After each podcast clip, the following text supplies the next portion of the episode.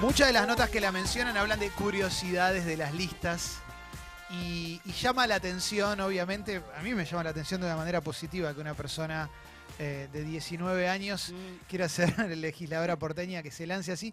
Y recién recordábamos fuera de aire la primera vez que, que hablamos por teléfono. Acá primero le voy a dar la bienvenida a Ofelia Fernández. Gracias por venir, Ofelia. Un placer. Hola a todos. Hola. Ya Eh, empezando. sí, sí, claro. Pero yo me acuerdo cuando hicimos la, la nota por teléfono, cuando apareciste tomando el Pellegrini. Sí. Y Carlos Monti se ofendió con vos porque, bueno, en realidad porque medio que lo diste vuelta como una media, pero te tiró un chiquita. Chiquita. Sí. Te tiró un chiquita. Esa Sí. fue la primera aparición y nadie imaginaba lo que iba a pasar en tan, en tan corto tiempo.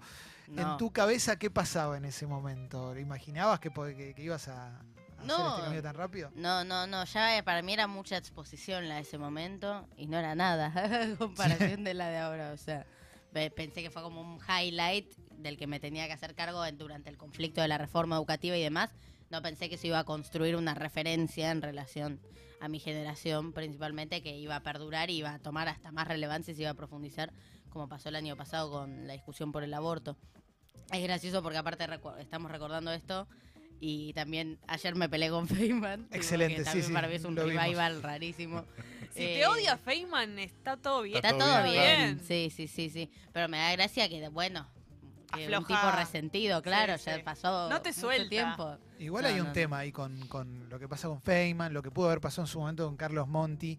Es que me parece que hay un, hay un sector que es muy reacio a la aparición de, de nuevas voces. Y es re loco también, porque no puedo dejar de, de asociarlo con. eh, en líneas generales había una mirada muy facilista que era, bueno, que se vayan todos, ¿no? Mm. Eh, que se vaya, que se vaya todo el mundo, listo. Que y cuando viene alguien nuevo, nada, Mm. es muy pendeja, loco, tiene que hacer otra Claro. cosa. Em, ¿Ya te acostumbraste a que haya gente grande que no le copa también? O sea que. Sí, sí, sí, desde ya, eh, porque va a pa- seguir pasando y cada vez más permanentemente, porque eh, cuando empecé a instalarme y a, se- a como profundizar o consolidar mi referencia, todo era como el círculo amigo dentro de todo. Sí. Eh, entonces todo eso no lo recibía tanto, pero la campaña electoral lo que te da es que tenés que hablarle a toda la gente. Mm. No Sí. solo ni a los jóvenes, ni a la gente medio progre, ni a, Sí. eh, ni, ni- ni a las feministas, tenés que, eh, que hablar en general y eso tiene ese costo, ¿no? Como de, de que seguramente te van a golpear y, y- y a mí particularmente por eso, por la edad y demás. Pero yo creo que lo mejor que, eh, que puedo hacer es como ir, bueno, yo, yo eludir quizás un poco el asunto y ser lo más concreta y, y- y firme que pueda. Y yo creo que eso un poco lo voy construyendo. Y para, y para convencer, normalmente en la política se le habla a los convencidos, que a mí me parece que es un error Mm. bastante grande desde lo comunicacional. Eh, muchas veces se dice, se habla para el que ya sabes que va- vas a tener. ¿Qué pensás? Estás re resfriada, ¿no? Eh, hoy me desperté con la garganta muy, muy, muy inflamada. Eh, ¿Qué pensás para, para- qué, qué- qué- qué- pensás hacer para poder vos vas a tener que salir a caminar por los barrios Mm. porteños? Va a haber barrios Sí. donde tenés un índice bajo de aceptación por, por- por la ex- Sí. extracción so- sociocultural del barrio. Sí. ¿Con qué vas a ir ahí? Con- No, yo, yo creo que también lo que tiene, lo que no convence es lo mismo y la obviedad constantemente. Y yo creo que hay una buena parte de, de la dirigencia que se dedica a eso. Bueno, ¿cuántas pymes cerraron? Sí. Bueno, ¿cuánto es la tasa de...? Que está bien, son, o sea, hay que decirlo, porque Sí, si no, por- claro. porque, porque eso es información concreta eh, de, de por qué esto es lo que estamos viendo es completamente inviable. Pero eso, una vez que ya lo decís 50 veces, no significa tanto, quizás. Sí.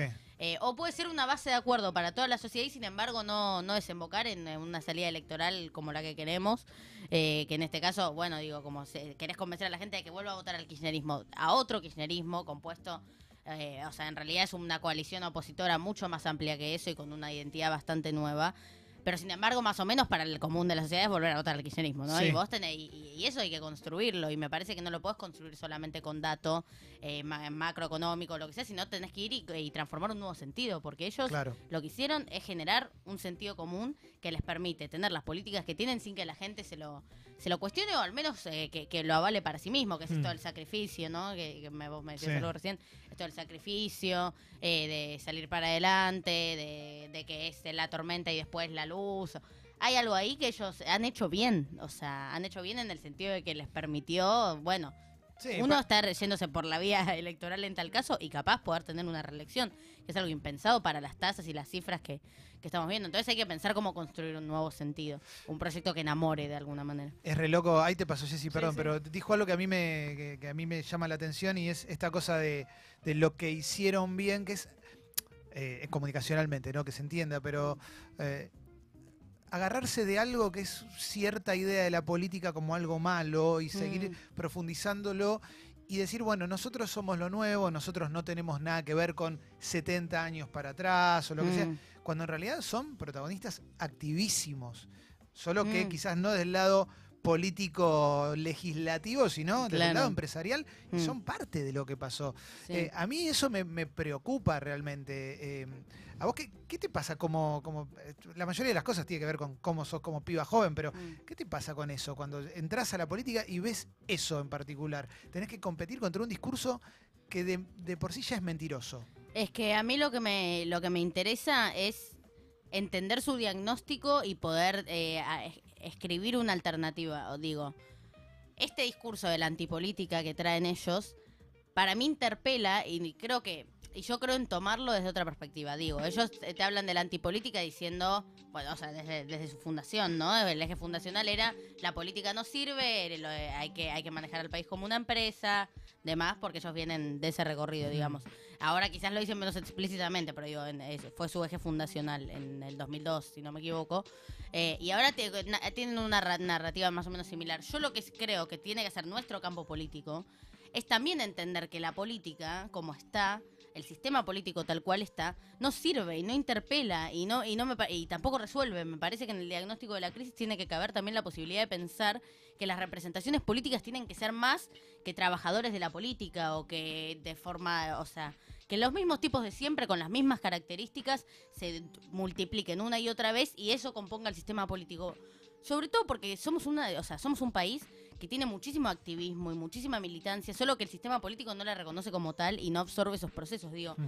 el movimiento feminista es estudiado y observado a nivel mundial, o sea, literalmente, la- la- los feminismos de todo el mundo estudian el nuestro y cómo lo hacemos nosotros para replicar algunas de esas iniciativas. Tenemos una de las tasas de sindicalización más altas del continente. Los movimientos so- sociales como la CT, PLMT y demás son un armado que está firme y extendido a escala nacional que tampoco se puede ver en tantos lugares y así se puede seguir enumerando. El tema es que el sistema político no se conforma por esa gente. Son tipos que depende del palo, habrán hecho derecho en la UBA o en la UADE, pero son más o menos Sí. eso, la, la corbata, la camisa celeste y, y- y- y como bueno, y un poco esas lógicas. Y me parece que lo mejor que nos puede pasar como campo político es poder construir repre- representaciones políticas que no representen ni a su electorado ni a su espacio político solamente, sino un sector específico de la sociedad. Y yo busco, por ejemplo, el de la juventud, pero me parece que, por ejemplo, los sectores populares también tendrían que tener una representación. Yo creo que debería haber una villera en el Parlamento, por ejemplo. Claro. Eh, como de, bueno, quizás la, la pata sindical, el área sindical está un poco más representada, eh, pero también me parece que, que eso es un- una suma que podemos empezar a tener de poder al menos tener una interpelación directa con un sector completo. Va, o sea, yo no, no digo de la juventud me, me, me, me responde y obedece, pero sí dialoga conmigo en, una, en un mismo lenguaje y, es más, y yo sé más o menos qué cosas pueden aparecer ahí, ellos saben más o menos qué es lo que estoy diciendo, digamos.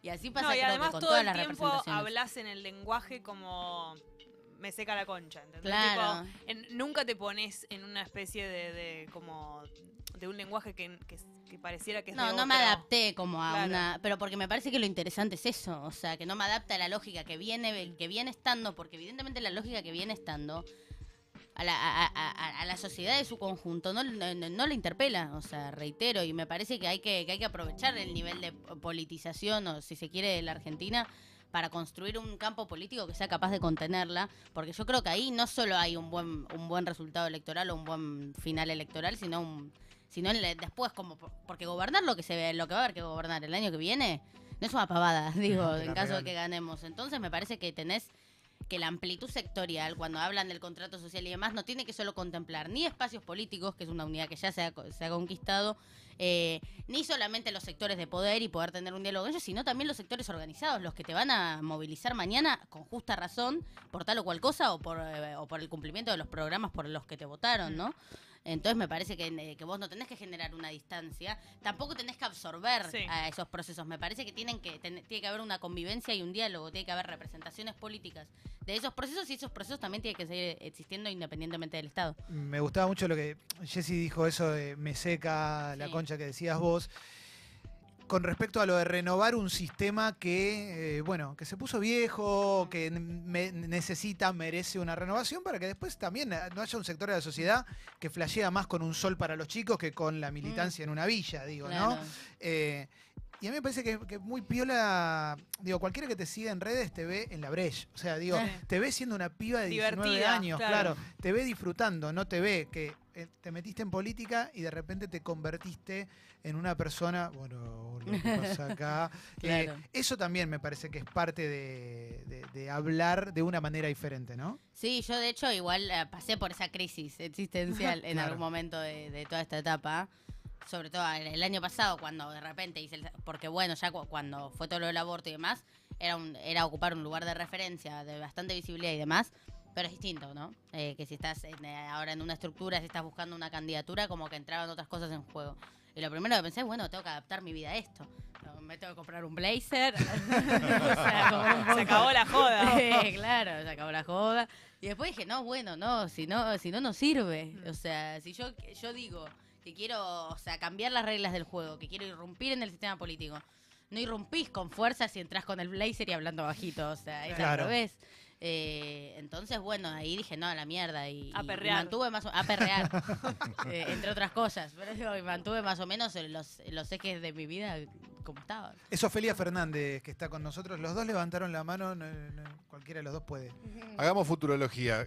Terminás de legisladora. Sí. Te vas a encontrar con un montón de Montis y Feynmans en las sí, bancas. Pero con más poder. De ¿Cuál, Montis. cuál es tu lucha concreta una vez que llegues ahí? Y bueno, o sea, hay, hay, hay- hay montones. Por ejemplo, o sea, una lucha previa es que dejen de tener mayoría automática, porque hoy ellos en la legislatura tienen mayoría automática. Hmm. O sea, vos vas y les podés decir, "Bu- ¿y si votamos eso? No. Ah, bueno. Está bien. O sea, como más o menos eso. Eh, y tipo, hablas con los legisladores opositores y te dicen eso, es un, es un circo la legislatura hoy, porque no puedes hacer absolutamente nada, literal. Tienen eso, mayoría automática.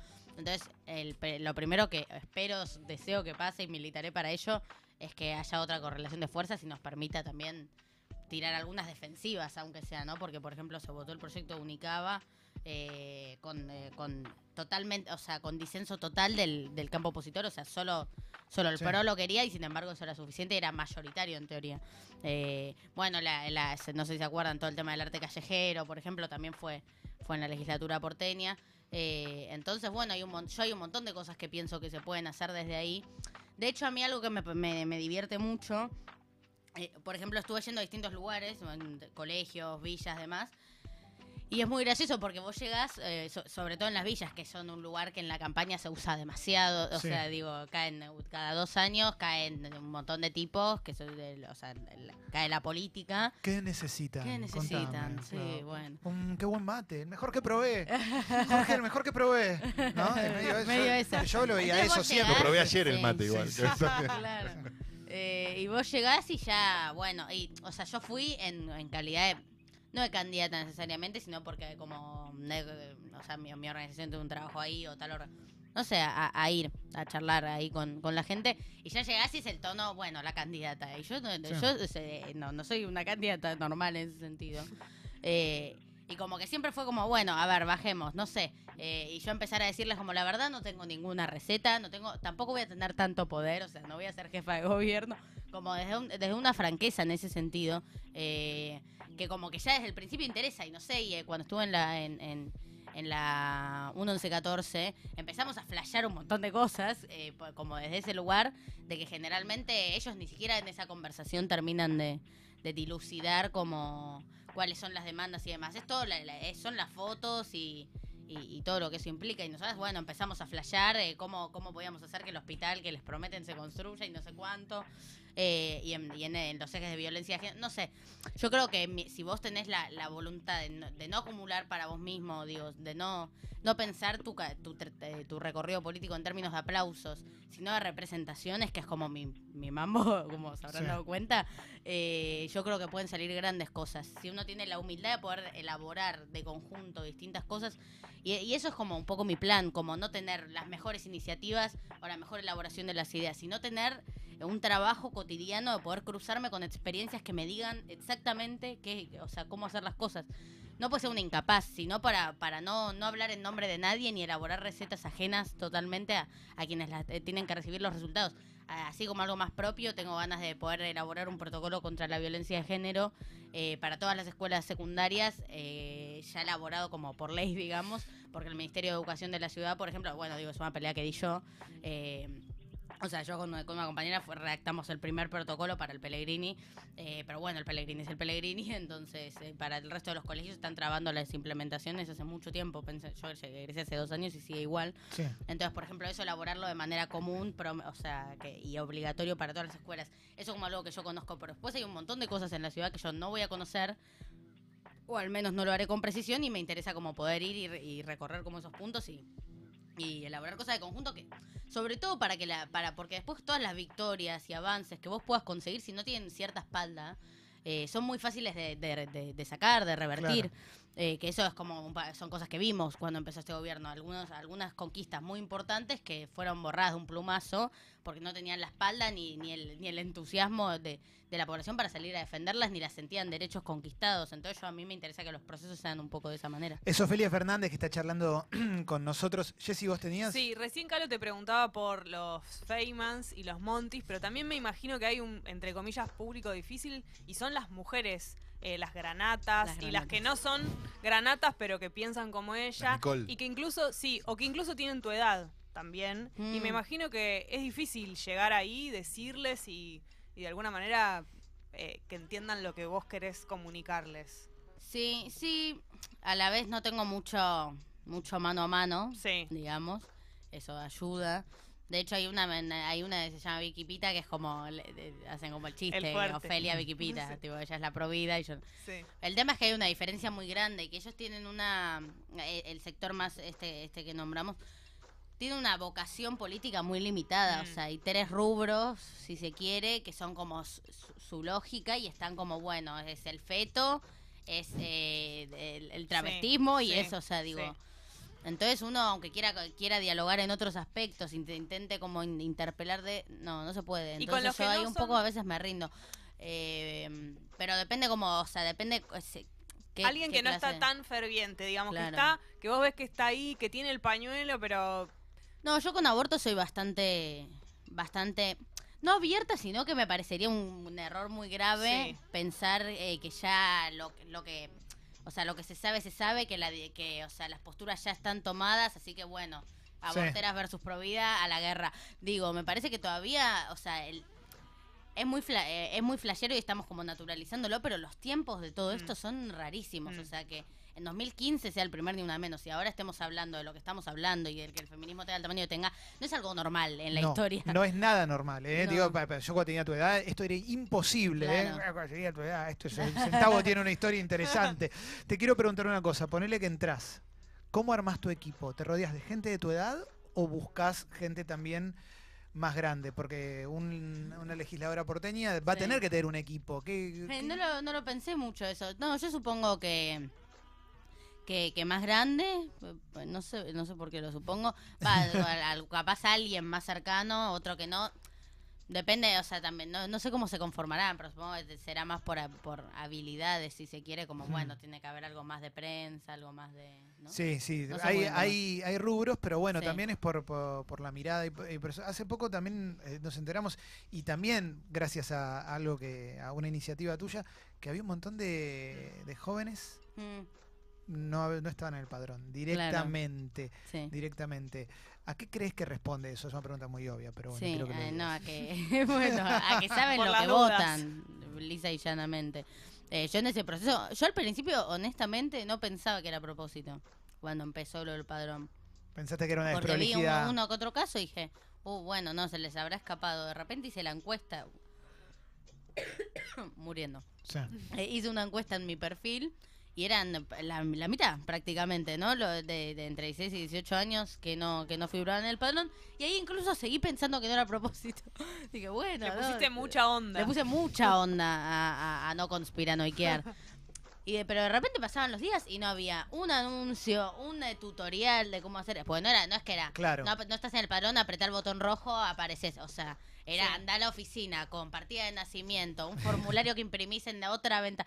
Digo, si Sí. tuviesen voluntad y les importase a- resolver un error que dejó a un millón de personas afuera del padrón, harían un videíto, Claro. un comunicado, a- les dirían a los de la oficina, che, agilicen el tema porque no pasó nada de eso. De hecho, en la oficina te, a veces te decían, tipo, no hay sistema, como si fuese ir a cargar la sube, tipo, ir a pedir Sí. votar. Pero no se dieron cuenta que se iban a dar cuenta, valga la redundancia, muy rápido. No, para mí no. Que se iba a viralizar. Que, No, pues sé. yo creo que subestiman subestiman el, el- el nivel de compromiso que hay en relación a la elección. Pues el- yo creo que el nivel de compromiso y de, de la juventud es un poco de siempre, con distintas causas, pero hay algo, ¿no? De esa inconformidad que, que generalmente hay, activismo, hay politización.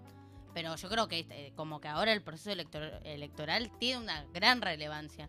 Yo digo, en, otros años de mi vida me cindía bastante del proceso electoral y de hecho lo, lo aborrecía bastante porque leía las campañas electorales y me parecía una vergüenza y me parecía que hablaban muy poco de lo que yo había construido, por ejemplo, en mi, eh, desde mi herramienta organizativa ese año, eh, como la- las, grandes movilizaciones además.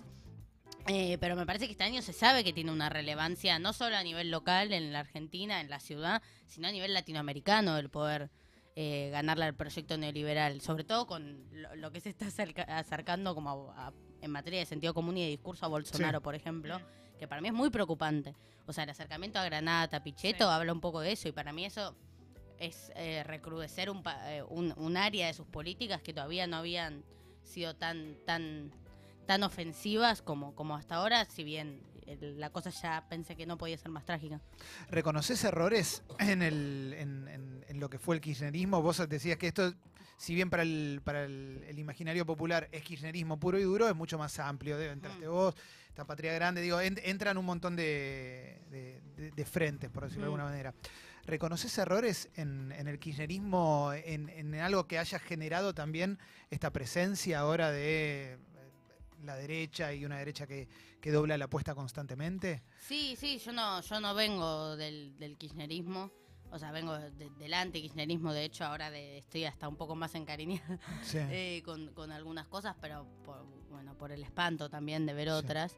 Eh, sí, sí, por supuesto veo errores, se pueden nombrar como en un montón de planos, pero yo creo que ah, subestimaron justamente esa disputa por el sentido, sí. eh, en definitiva. Pensaron que... eh, tampoco es tan raro pensarlo así, pero me pa- pensaron que, que con, ciertos avances, con ciertos derechos y demás, la sociedad ya se pone contenta y los gobiernos populares tienen, tienen, una, tienen que hacer un esfuerzo siempre mayor que los gobiernos neoliberales, porque quienes dicen estar al servicio del pueblo, quienes tienen una narrativa eh, como eh, ta- ta- tan en esa clave de que defienden la política, que la soberanía, que la patria, tienen que generar una doble confianza de alguna manera, porque supuesta, porque es un proyecto que te dice tengo convicciones, ¿no? Entonces la, eh, yo- creo que se mide con otra vara que, que un proyecto que te dice, bueno, voy a gestionar como una empresa, bueno. eh, en fin, entonces me parece, eh, y en relación a, por ejemplo, esto, esto de los sectores eh, que, se, que se movilizan y demás, tuvieron una lógica de absorción o guerra, por Claro. ejemplo, que para mí no era muy, no, no era muy productiva, digo. O entras al Estado conmigo y, y acatando y enfilándote, o te vamos a hacer una ley antipiquetes y no sé cuántos, digo. Y Sí. a- eso, eso creo que no, no terminó de consolidar eh, una, una espalda a los progresos que claramente significó el kirchnerismo. Entonces, es- pero yo creo que eso es un error que se entiende en retrospectiva por el propio kirchnerismo y que, eh, y que se muestran los hechos en, bueno, en, en, en dejar afuera ciertas mezquindades o cierto como... Sí, eso, cierta, cierto faccionalismo con el kirchnerismo y acomodate acá y en fin. O sea, digo, bueno, en la ciudad Matías Lamens va a ser candidato a jefe de gobierno. Uno, uno hubiese pensado que el distrito más vidriera, si se quiere, eh, podría, estar encabe- eh, podría estar encabezado cuando el kirchnerismo tiene el- los votos, la, o la mayor cantidad de votos, por alguien que venga de afuera. Y sin embargo dicen, bueno, está bien. O Cristina bajándose a la vicepresidencia, entre otras cosas que se pueden mencionar. Última, Jessy. Sí, no, quería saber, en realidad, básico, cómo cambió tu vida desde que sos candidata, pero en lo cotidiano, no sé, si vivías con tus padres, si no vivís más, si Que yo antes hablábamos de que salís de joda y eso, pero digo, en, en- una, la vida de una chica de 19 años. Sí, no, eh, vi- vivo con mi madre, eh, pero no, no sé si, o sea, cambia en, en, en que cuáles son las cosas que hago. Sí. Digo, no sé, el, el sábado. Estar firmando en el, coso del PJ con tipo, ¿no? las listas con todo el mundo, o sea, no sé. tipo, Acá con los pibes. Acá con los pibes, Olmo, Santa María. O sea, era, eso era, eso era bastante raro y bastante loco, pero, o sea, yo siempre mi agenda la dispuse en un 90 militancia, 10 vida personal. Entonces, ese esquema, Mm. Hace digo, mucho siempre, que es así, siempre. claro. Sí, sí, desde los 13 años más o menos yo era estaba de 7.40 de la mañana, 9.40 milita eh, de la noche, no, era tanto tiempo, eh, militando en el, pele- en, el, en el colegio y pasaba un rato ahí con mi madre y, o el fin de semana con mis amigas, digamos. Entonces, ese como que ese esquema lo tuve siempre. El tema es que ahora no estoy haciendo pasadas en un colegio, Claro. sino que estoy eh, haciendo cosas que tienen que tienen o como otro otro shock para mí, pero eh, entonces toda esa parte de estar hasta las manos y demás es algo que siempre construyo así porque o sea, tengo esa tengo esa teoría de vida, ¿no? De también puedo ser muy calentona y, no, y, y, os digo, en, en- en relación al- a, a la realidad, si se quiere, para ser abstracta y no entrar en detalles. Entonces, como si, si no estoy haciendo eso, me, agarra me agarran brotes de impotencia y de ansiedad, como, bueno, si yo no estoy si no, si no, nada, no va a cambiar nada. Y capaz hago mucho y no cambia nada tampoco, pero al menos hice mucho, ¿no? Sí. Eh, y cambié a dos personas, no sé, bueno, algo. Entonces, eh, mi, mi vida como eso, ahora de repente lo, lo único que es muy loco es ver, no sé, en, en qué mundo entré más que nada, pero, pero yo contento. Gracias, Ofelia, por haber No, venido. un ¿eh? placer.